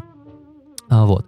И э, третий куплет, он посвящен уже менее знакомому для нас сегодня персонажу, да и, в общем-то, даже, э, наверное, не каждый англичанин про нее вспомнит. Это э, такой м, консервативный активист Мэри Уайтхаус. В строчке прям так поется «Hey, you Whitehouse», а, и на эту строчку из этой песни а, долго и до сих пор обижаются в Белом доме, потому что думают, что он поет про них, а на самом деле Уотерс пел тогда про м, такую достаточно, э, ну, современным языком э, э, выражаясь, э, придурочную э, консерваторшу, а, значит, э, Мэри Уайтхаус, которая была, значит, у, м, такой э, значит, преподавательницей, школьной учительницей, преподававшей сексуальное воспитание. Да, ну, вот в таком, э, в духе а, очень консервативном британском, там, современном, совершенно британском э, стиле. Вот. а, И а, для либералов, для тех, кто не поддерживал а, консерваторов, она была своего рода таким вот постоянным объектом насмешек, да, потому что ее инициативы там похожие на то, что это, например, там делает Наталья Поклонская, там, ну, когда вот выходит какой-нибудь фильм э, с содержанием, ну, по ее мнению, как- как-то э, наносящим какой-нибудь э, моральный ущерб нашим традиционным ценностям там, и так далее, вот она выходит на какой-нибудь пикет, вот эта активистка тоже точно так же себя вела. Вот, сейчас это очень, о, строчка очень часто, опять же, тоже интерпретируется и комментируется Уотерса в интервью, где он уже говорит, что я на самом деле н- действительно пою о Белом доме, потому что про эту White House сейчас никто не помнит, а Белый дом реально творит дичь. Особенно он э, часто так эм, говорил в, в период э, э, президентства Дональда Трампа, да, как раз на этот период пр- пришелся его последний э, успешный мировой тур. Ну и завершает эту галерею образов э, композиция, посвященная овсам. Да, овсы это э, э, такие э, без э, безмятежные э, обыватели, да, которые готовы э, быть ведомыми, да, любыми э, с манипуляторами, да, как- о- о- свиньями или собаками или значит и теми и другими. Э, Для Уотерса образ овцы это такой, э, ну, наверное, не столько э, уже мещанин, сколько такой э, без, бе- ну, безмозглый даже практически такой очень э, безвольный э, потребитель. Да? Он в первую очередь потребляет какую-то идеологию и готов очень э, активно ее по- поддерживать, ну, в первую очередь, своим бездействием. Главными врагами а, овес, но которые выдают себя за друзей, являются собаки, а, которые тоже здесь в таком, как бы, а, двуличном образе предстают. Здесь очень интересный момент, что в, в, в, композиции используется эффект вокодера, который превращает голос вокалиста в некое подобие сирены. Вот такой сирены, которая предупреждает об опасности.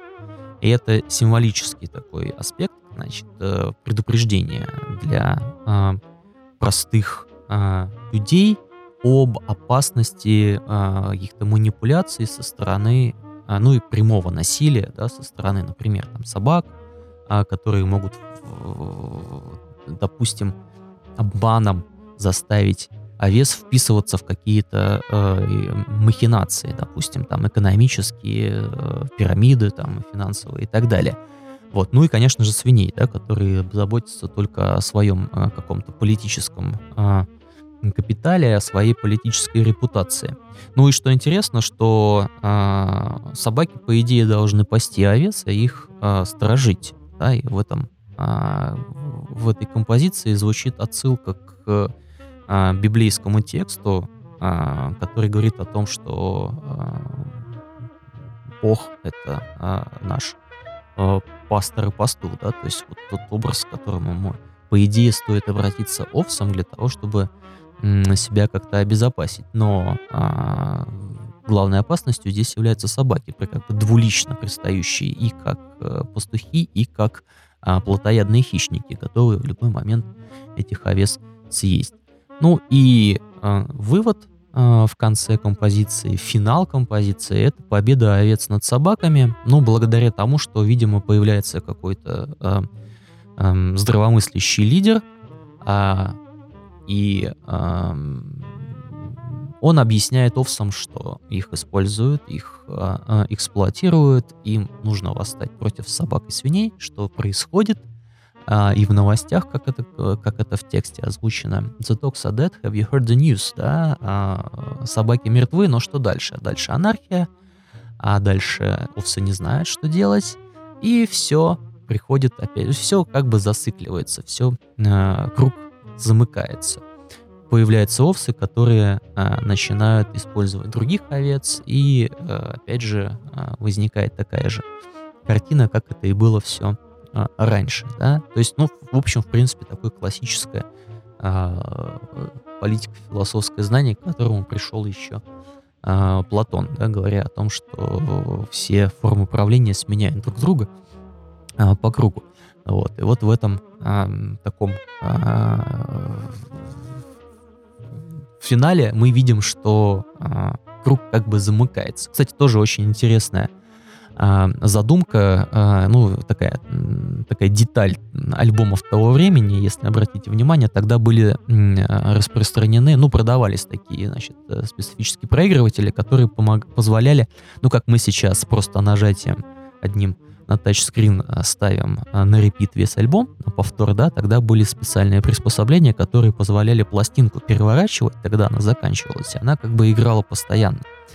А, и э, музыканты, ну, в частности, вот в альбоме Pink Floyd, э, ну, один точно, вот альбом «Стена», вот обратите внимание, он как бы с неожиданно начинается, неожиданно заканчивается. Почему? Потому что это вот, этот, вот, вот эта деталь, которая закольцовывает эту запись. И точно так же э, и Animals, они как бы еще и э, э, содержательно закольцованы, да, ну и даже вот если э, поставить этот альбом на репит, получится как будто вот он заканчивается на том же месте, где и начинается. Ну, вот, он может играть по кругу так вот бесконечно. Вот. Но это на самом деле не последнее обращение Уотерса к животной, а, к, метафоре, к метафоре животных, да, у него было еще несколько, а, а, ну, один точно, да, вот его такой, а, ставший, наверное, самым успешным в его сольной карьере альбом 92 -го года «I'm used to death». А, и, кстати, отсылка к книге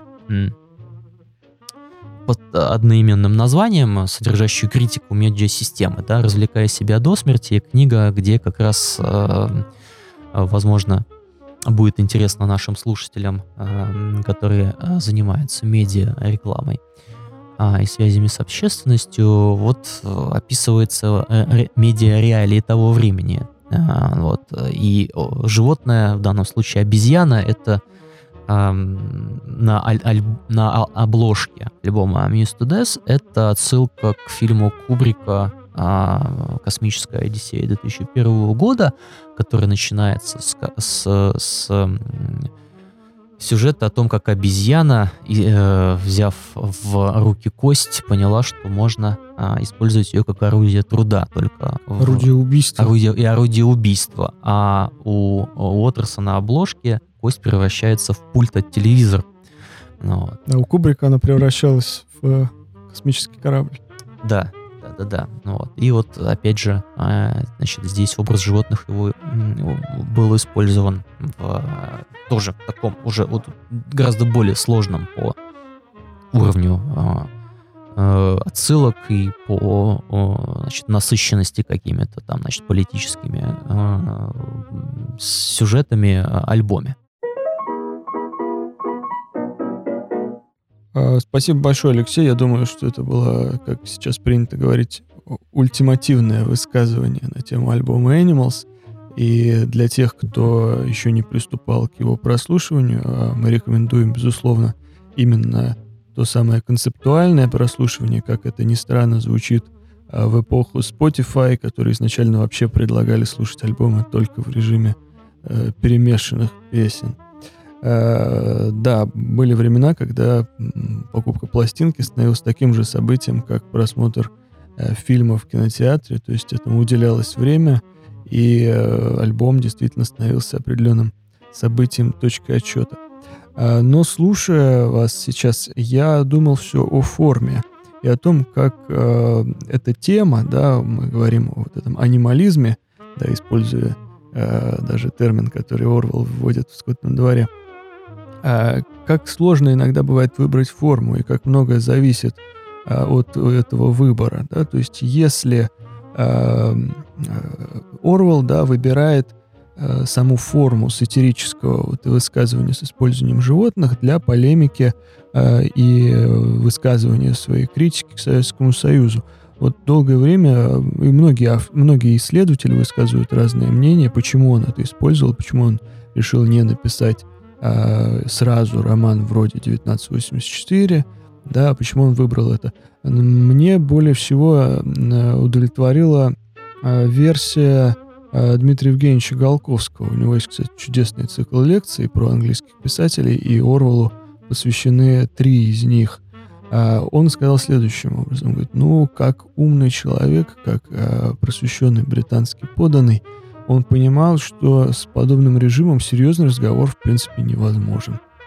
Ну, вот это как э, Троцкий из Мексики, да, из своей миграции писал серьезные статьи, а, пытался написать, э, на его взгляд, э, подлинную историю партии, писал против Сталина, ну и ответ ему был, в общем-то, понятным и быстрым. Альпинштоком, да, воспользовался Меркадор. И такой ответ последовал. То есть, да, он э, обратной интеллектуальной полемики ждать не стоило. Когда, э, и Орвал поэтому использует, по мнению Голковского, да, соответственно, единственное возможное здесь средство, то есть несерьезную, почти, э, почти детскую повесть, да, он выпускает вот именно сознательно в таком, в таком ключе. А если говорить о Pink Floyd, то да, мы тоже здесь видим, что э, интеллектуалы, да, вот люди, которые, несмотря на э, то, что они как бы, рок-музыканты, фигура бунта, фигура протеста, но все же, да, люди, опять же, склонные вот, к такому элитизму, склонные э, к сложным формам, делают этот концептуальный альбом э, с э, сложными музыкальными партиями, с использованием техники и так далее, и так далее, и так далее. То есть это, опять же, э, искусственно крупная форма. Вот. Но пока Алексей ходил на концерт э, Pink Floyd, э, я в своей юности ходил на концерты гражданской обороны, э, признаюсь вам. И, на мой взгляд, все те же идеи, и, конечно, но в очень лаконичной по, по русской традиции афористичной, но очень запоминающейся форме, конечно, все идеи и Орвеловского скотного двора, и э, Animals, да, альбома Pink Floyd, выражены у них э, в песне, в первой строчке, которая известна «На мясокомбинате я работаю свиньей». Вот, в общем-то, дальше там рефреном повторяется часто э, припев, но, тем не менее, этой строчки, в общем-то, достаточно, на мой взгляд, для выражения э, накопленного протеста и неприятия социальной действительности. Как вы думаете? Мне кажется, что политическая музыка, а, вот, это не, ну, тут, тут э, очень сложно а, найти какой-то баланс. То есть это либо политическая, либо музыка, понимаете? И э, в каком-то смысле, да, а, у нас действительно есть а, много примеров э, прямого такого высказывания в российском варианте, в, в российской музыкальной истории, да, когда там сразу понятно, да, там, например, о чем речь идет, и иногда и тексты хорошие, там, и э, как бы емкие, как в случае там, творчества Егора Летова, с одной стороны. А с другой стороны, э, это в любом ну, такое, такая простота, да, такая простота, она э, не всегда э, доходит, может быть, э, ну прям до всех что ли, да, потому что всем нужна какая-то более э, гладкая, более эмоционально отзывчивая форма, более эмоционально отзывчивая форма. В этом смысле музыка под, под, под музыка Э, более э, сложная, более мелодически, более гармонически, более, скажем так, даже содержательно, более насыщенная, может быть, э, без слов находит отклик у масс. Ну, например, самая известная политическая песня вышла Lovercom а, американская, да, которая, ну, в общем, если вы ее не слышали, то просто представьте себе там какую-то усредненную песню Боба Дилана, да, ну, вот, то есть она гораздо более, ну, во-первых, она а, явно по а, ладу а, мажорная, явно мотивирующая, явно э, не, э, скажем так, не такая, не агрессивная, не депрессивная, да, и, возможно, заставляющая, э, ну, как бы а, явно воодушевляющая, да, человека на какие-то действия. Вот, на какие действия могут воодушевить, э, значит, примеры там, ну, примеры э, музыки в, в духе каких-нибудь таких радикальных панк ответвлений типа Оя, там, или еще чего-то, ну, или там, например, вот такого панка, как там гражданская оборона, ну, не знаю. Понятно, да, там для какой-то рефлексии, для, а, может быть, для там, для разговора, для там а, разговора о, а, скажем так, а, выражение своей какой-то гражданской позиции, это, может быть, и подойдет, да, но для более какого-то эстетического осмысления, на мой взгляд, не очень. И э, тут примеров очень мало, вот, мне кажется, э, того, как удачно музыка сочеталась с политическим заявлением.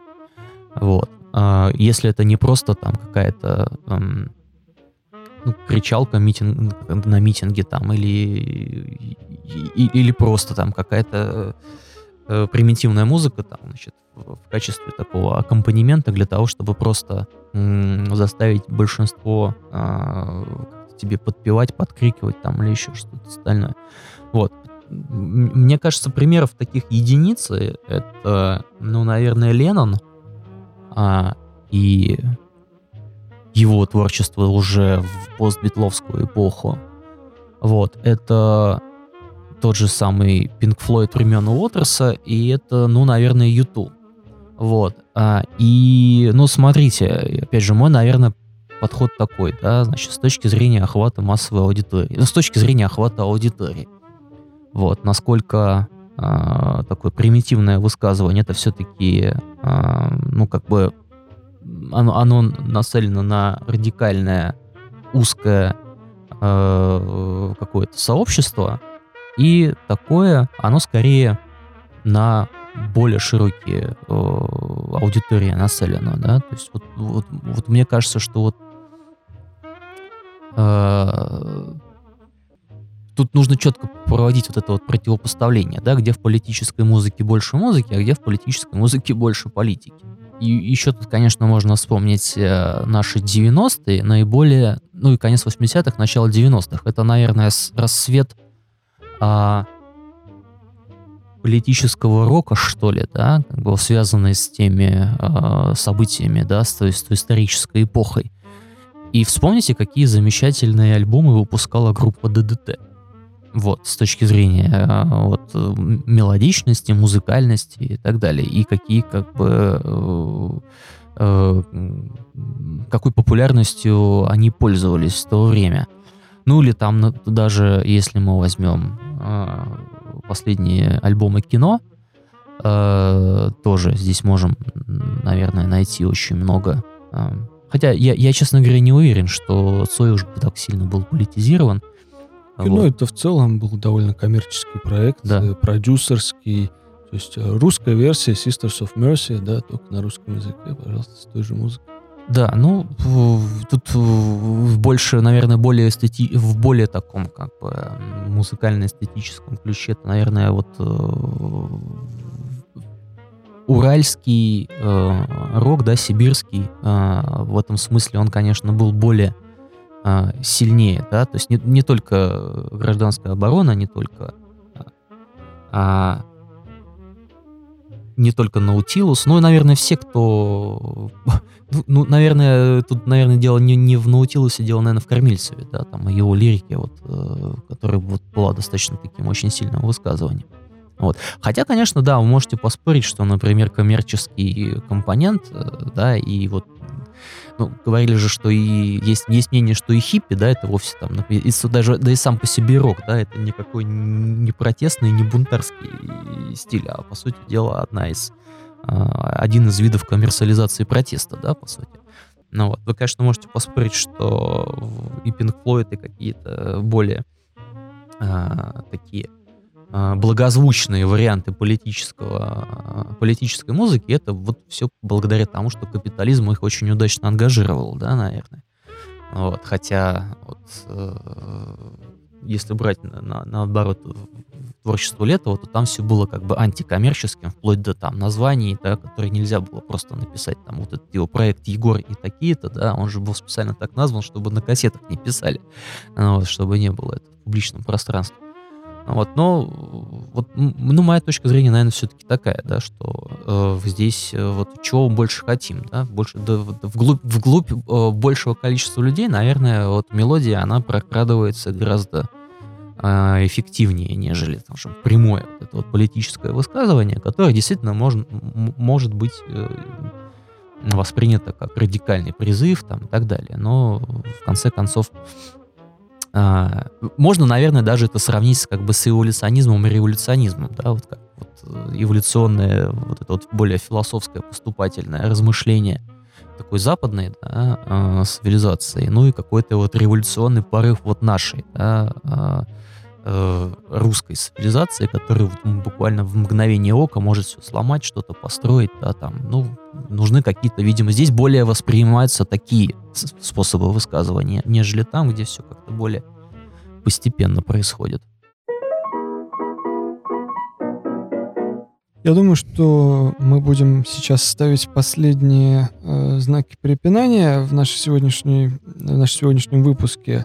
И по традиции, которая сложилась в прошлом выпуске, э, я попрошу вас в двух, буквально трех предложениях, а потом и я последую этому примеру, э, привести, на ваш взгляд, э, наилучший образец использования животного мира в описании социальной реальности. Или же сказать, что нет, Animals, Pink Floyd — это top of the hill, и выше не прыгнешь. Мне, наверное, сложно выделить что-то одно, но а, для, может быть, какого-то ориентира нашим слушателям я бы предложил обратить внимание на а, современную мультипликацию. И, допустим, посмотреть, как а, аллегорически а, представлены разные типажи а, мультфильмах того же Диснея. А, в сериалах там, например, а если вы посмотрите, опять же, э, Винни-Пуха, или даже вот если... Да, даже, слушайте, прекрасный, наверное, будет тут пример, это «Утиные истории» последние, которые вот недавно были а, ремейкнуты, да, и, и, и на самом деле, в общем, даже вот именно как раз-таки с э, социологической точки зрения, по моему взгляд, вполне успешно, потому что там есть о чем поговорить применительно к, к, к современным типажам.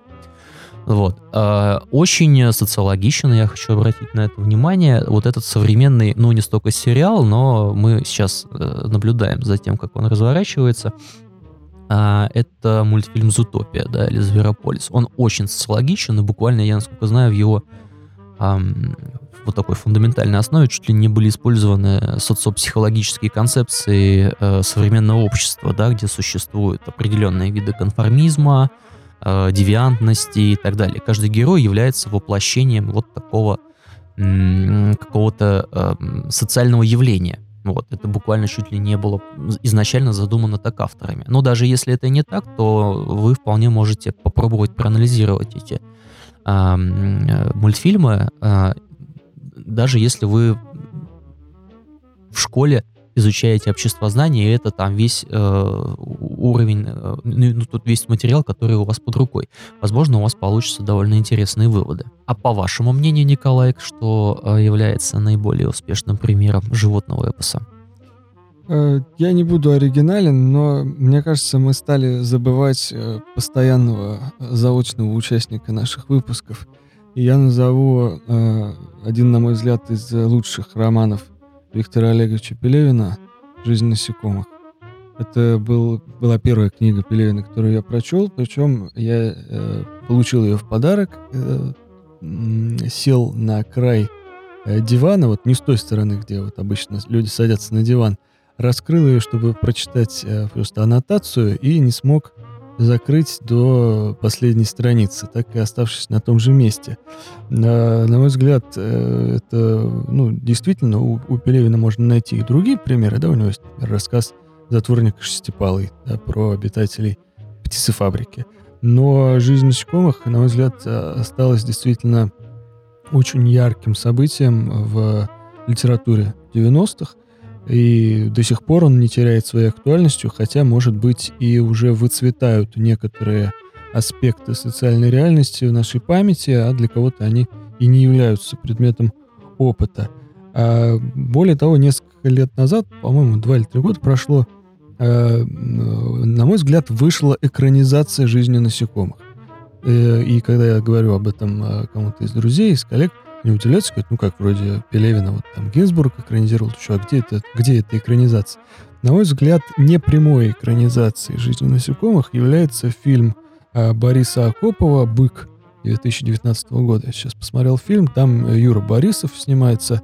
А, на самом деле э, фильм посвящен тому же а, историческому периоду, с всеми его э, недостатками и преимуществами – но, тем не менее, если следить за жизнью героев, то в какой-то момент мы действительно понимаем, что это и есть жизнь насекомых, хотя они и выглядят как люди. И для того, чтобы мне, так опять же кажется, закрепить эту, э, эту ассоциацию, фильм заканчивается под саундтрек э, популярной песни, да, про э, «Завтра улечу в солнечное лето, буду делать то, что захочу». Э, этой же строчкой, этой же строфой заканчивается и э, «Жизнь насекомых» Пелевина. Там стрекоза поет ее из телевизора. Вот э, такой, э, такое у меня мнение на этот счет. Хотя, конечно, множество есть и книг, и фильмов, в которых это присутствует. Ну, а заканчивая сегодняшний выпуск, э, я хочу его немножко опять э, насытить взаимными аллюзиями и закольцовываниями. А, как мы помним, у Джорджа Орвелла в «Скотном дворе» одной из, из ключевых заповедей, которую э, животные, освободившись от человеческого ига, для себя выбрали, была, звучала следующим образом. Четыре ноги хорошо, а две плохо. Впоследствии прочие заповеди исчезали, по э, указанию да, э, свиньи Наполеона э, с этой стены. А позже была трансформирована и она. И тот самый э, Сквиллер, да, Визгун, убедил всех и э, доказал им, что новая, новая ее формулировка даже лучше. Она стала звучать следующим образом. Четыре ноги хорошо, а две лучше. Да, и э, овцы прекрасно это все дело поддержали. Так вот, сегодня я упоминал о том, что э, чувствуется влияние романа Герберта Уэллса на «Скотный двор» Орвала. Но э, Алексей, в свою очередь, говорил, что была экранизация 70-х годов э, романа «Остров доктора Моро». Но была еще более поздняя экранизация 96 года, э, такой э, фильм «Катастрофа», да, что называется. Даже есть фильм о том, насколько сложно было снимать этот фильм. Достаточно сказать, что э, доктора Моро играет Марлон Брандо, который, как, э, как известно, никогда не читает сценариев, да, и на свое усмотрение произносит реплики, чаще всего не советуюсь в этом даже с режиссером. А его помощника э, Монгомери играет Вэл Килмер, который, судя по всему, за пять лет э, так и не смог выйти из образа Джима Моррисона, которого он играл в фильме Оливера Стоуна «Дорс». Э, хотя в промежутке он успел даже Бэтмена сыграть. Да-да-да, я как раз об этом и А. подумал, что он же там А. был как раз в Бэтмене Да-да-да-да-да. всегда. А, так вот, з- э, в фильме а, концовка меняется. Она не такая, как у Уэллса в оригинале, э, немного изменена. И там, прощаясь э, с главным героем, который покидает, наконец, этот кошмарный остров, там есть такой персонаж, хранитель закона, который был получеловек, полубаран, что, кстати, опять же, символично в контексте Орвелла. Он, прощаясь с ним, говорит э, финальную фразу напутственную. А, Я не берусь за дословность, но примерно так она звучит. А, Ходить на двух ногах очень сложно. Может быть, на четырех лучше. И на этом они прощаются. То есть прямая практически а, рифма с, а, конечно, Орвелловским а, произведением, хотя и отправленная ему вот таким своеобразным образом. Из, из прошлого через фильм, снятый э, в будущее. А, на этом мы будем завершать. Алексей, может быть, вы тоже хотите сказать финальное напутствие нашим слушателям? Ну, во-первых, я хочу сказать, а, что а, антиутопии в любом в любой период, в любое время нам полезно а, смотреть, читать и с ними знакомиться, просто потому, что они показывают нам тот э, мир, а, которого бы мы не хотели видеть. Мы бы не хотели, чтобы а, наша жизнь была такой, как показано в антиутопиях. Поэтому я думаю, что каждый а, должен хотя бы ознакомиться с э, классическими произведениями, чтобы понимать о том, что такое плохо для всех. Да? Ну и как э, не стоит э, относиться к э, а, политической реальности, как не стоит э, относиться к социальной реальности, чтобы не было... а, ну и как, может быть, задуматься, э, над чем стоит задуматься, чтобы не получилось, как и с другой заповедью из, эм, казалось бы, э, сформулировано изначально правильно и справедливо о том, что все животные равны, но потом оказывается, что некоторые животные равнее. Вот. А Современный мир, э, каким бы э, мы, ну, в каком бы, в какой бы конфигурации мы его сейчас не взяли, он все-таки еще не преодолел идею, э, не преодолел это неравенство, поэтому вопрос остается очень актуальным. Ну и в каком-то смысле все те, все те э, проблемы, э, которые описаны в классических антиутопиях, которые регулярно поднимаются в, в новых э, антиутопиях, они как раз, наверное, э, должны заставить нас э, думать, думать над решением вот этой вот проблемы, над решением проблемы неравенства. Поэтому антиутопия это в первую очередь э, полезно. Полезно ам, для, э, для э, понимания того, как э, нужно видеть окружающий мир. Вот. Поэтому я советую с ними знакомиться в любом возрасте, перечитывать, ну и постоянно задумываться и вновь, э, вновь размышлять над этими проблемами. Э, Вы можете написать в комментариях э, на той платформе, где вы слушаете подкаст, или написать мне в Facebook э, вашу любимую антиутопию, или, если таковая имеется, ваше любимое произведение, где животный мир занимает главное положение. С вами были, как всегда, социолог Алексей Колянов. И философ Николай Токарев. Оставайтесь с нами. До встречи через неделю.